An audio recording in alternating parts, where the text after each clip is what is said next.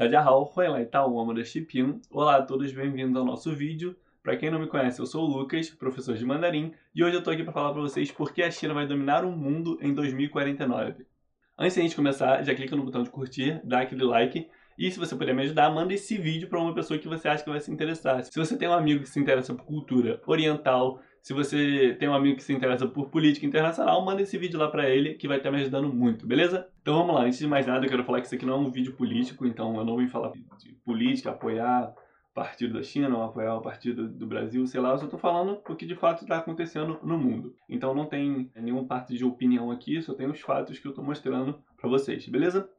Antigamente, a China não era um país grande em termos de economia ela nunca foi muito relevante assim nesse sentido antigamente. E aí, a partir dos anos 2000, a China começou a mostrar sua força para o mundo. Como? Ela começou a ter participação no mercado internacional. Então, nos anos 2000, a participação da China era de 5% no mercado internacional. Depois, em 2017, virou para quase 20%. Ela cresceu muito se tratando de economia. Conforme os anos foram passando, o PIB chinês começou a crescer muito, acompanhando a economia, né? Então foi crescendo cerca de 10% ao ano. Isso é muita coisa para um país. Um país crescer 10% ao ano, às vezes para a gente que é brasileiro, é, chega a ser inimaginável. Para a gente ter noção de quão grande é crescer 10%, desde 2012, o máximo que o Brasil cresceu de PIB foi 3% no ano de 2013.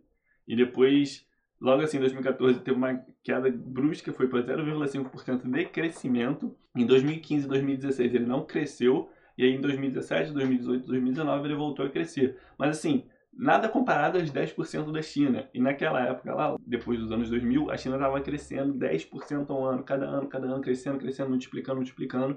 E ela começou a se tornar muito forte economicamente, com muito poder econômico. E aí, conforme ela foi crescendo, tem uma classificação né, dos países que têm o maior PIB e tudo mais. E a China foi desbancando o Japão, foi desbancando a Alemanha, o Reino Unido, até que ela ficou em segundo lugar nesse ranking de maiores PIBs. E adivinha quem está em primeiro? Acertou, Estados Unidos. Então tá lá os Estados Unidos, depois vem a China.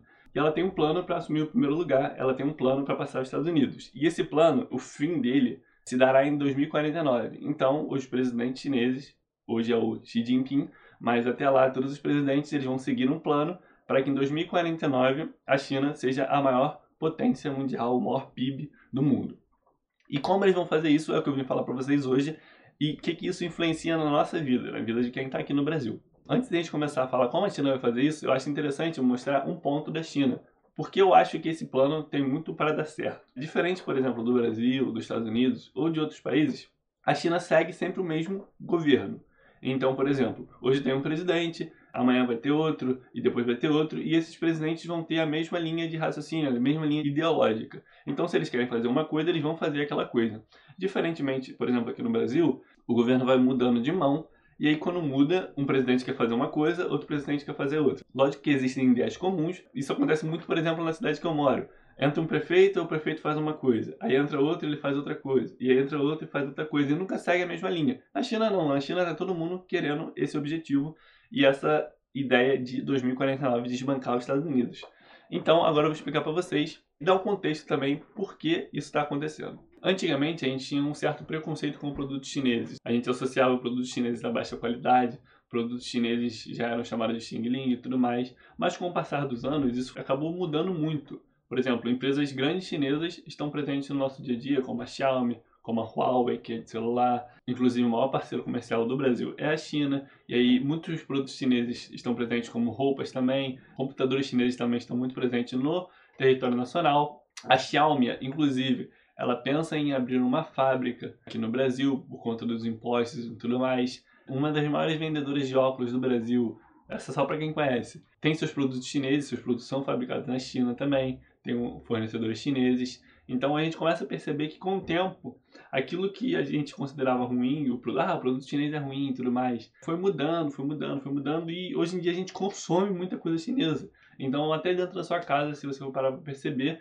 você está rodeado de coisas que foram produzidas na China, ou, por exemplo, a Apple, que tem um, o design americano, mas é produzido na China. Ou, por exemplo, a roupa que você está usando é produzida na China. Então, como você pode perceber, você está mais rodeado do que você pensa de coisas da China. E tem vários exemplos que você pode ver que hoje os produtos chineses, grande parte deles são de qualidade sim, e isso vai chamando mais atenção do mercado internacional. Então, as empresas que já têm um mercado interno na China muito grande, o mercado interno, para vocês terem noção da China, chega a 1,4 bilhões de pessoas em 2018. 1,4 bilhões é tipo assim, muita, muita, muita gente. Você ter uma empresa em um país com uma população tão grande, você garante uma demanda interna para sua empresa. Então a empresa está lá, ó, gerando lucro, gerando lucro, gerando lucro. O que, que acontece? Isso incentiva essa empresa a buscar outros horizontes, porque ela já está gerando lucro ali naquele país, ela meio que já se estabilizou e ela tem essa possibilidade de ir longe. Por isso que a China está indo ao mundo agora através das suas empresas, através das suas marcas e tudo mais, porque a demanda interna é muito grande e isso fortifica a China. Para vocês terem noção, tem uma declaração aqui do vice-diretor de colaboração do Ministério de Comércio da China. A declaração foi a seguinte: a demanda interna da China tornou-se um fator decisivo para o desenvolvimento econômico do país. Isso nos dá confiança para buscar mais, ir além das nossas fronteiras. O que, que é isso? A China vai ao mundo. Então, agora, esse período que a gente está vivendo é o momento que a China está se expandindo para o mundo, mostrando sua cultura, mostrando seus produtos, mostrando suas tradições. E mesmo que a gente não perceba, a gente já está cercado de coisas chinesas. Muito provavelmente você tem um celular que foi fabricado na China, ou você tem algum produto que tem a patente chinesa na sua casa. Então a gente já começa a ficar cercado da China sem perceber. E aí, vamos lá, agora voltando para aquele plano que eu te falei de 2049. Em 2013, o presidente da China lançou um projeto chamado Um Cinturão, Uma Rota, em mandarim, Tai e Lu. E através desse projeto que a China quer assumir o lugar dos Estados Unidos como maior PIB mundial. E aí você fala, ah, Lucas, mas sobre o que é esse projeto especificamente? Esse projeto é de recriar a antiga Rota da Seda. E aí você me pergunta, o que é a Rota da Seda? A Rota da Seda era uma série de vias de rotas interconectadas através da Ásia, da Europa, da África. E ela aconteceu muito, muito, muitos anos atrás. Tem relatos de até antes de Cristo, 200 antes de Cristo, já existia algumas rotas entre esses países. E aí a Rota da Seda original, ela começava na cidade de Chang'an, na China, até Antioquia, na Ásia Menor. A sua influência foi tão grande que ela foi aumentando para o Japão, para a Coreia, e ela foi formando assim a maior rede comercial do mundo antigo. Então, lá no tempo atrás, era a maior rede comercial do mundo. Essas rotas ela, eram tão importantes para o comércio entre esses lugares, mas o desenvolvimento das regiões que ela passava também, porque isso gerava o quê? Dinheiro. Não dinheiro, porque na época não tinha dinheiro, mas movimentava a economia da época. Civilizações como o Egito Antigo, a Mesopotâmia, a China, a Pérsia, a Índia, elas foram muito influenciadas pela Rota da Seda antiga. Para vocês terem noção, a Rota da Seda era dividida em rotas do sul e rotas do norte. A Rota Norte atravessava todo o leste europeu, a Península da Crimeia, o Mar Negro, o Mar de Marmara, chegando até os Balcãs e, por fim, em Veneza. A Rota Sul percorre o Turcomenistão, a Mesopotâmia, a Anatólia, e chegando nesse ponto, a rota se dividia indo para Antioquia, ou o Egito e o norte da África. E ainda tinha a parte da Rota da Seda Marítima, que saía da China meridional, atualmente é Filipinas, Brunei, Sião e Malaca, até os destinos como Ceilão, Índia, Pérsia, Egito, Itália, Portugal. E por que a Rota da Seda era tão importante? Porque você fala, ah, seda, mas por quê? Os chineses, eles eram os únicos que sabiam como fabricar seda. Então, no passado remoto, os chineses aprenderam a fabricar seda a partir da fibra branca dos casulos dos bichos de seda. Só, como eu disse, só os chineses sabiam fabricar e mantinham esse segredo muito bem guardado. Então eles não falavam para outros países como fabricava seda. Por isso que essa rota foi tão importante. Quando os chineses começaram a fazer contato com as cidades ocidentais, eles perceberam que as pessoas estavam dispostas a pagar muito caro pela seda. Então por isso que começou a importância dessa rota da seda, saindo lá da China e espalhando para a Europa, para a África, para o Oriente Médio. E aí a gente consegue entender a importância da Rota da Seda naquela época. Eu costumo ouvir muito de empresários, de grandes personalidades que às vezes quem você conhece, ou, ou melhor, o networking que você tem, vale mais do que o dinheiro que você tem. E você para para pensar que além de toda a economia que isso vai movimentar, isso vai proporcionar uma guanxi, uma, um networking muito grande entre esses países. Isso concretiza, isso dá afirmação para esse tipo de frase que o networking vale mais do que dinheiro.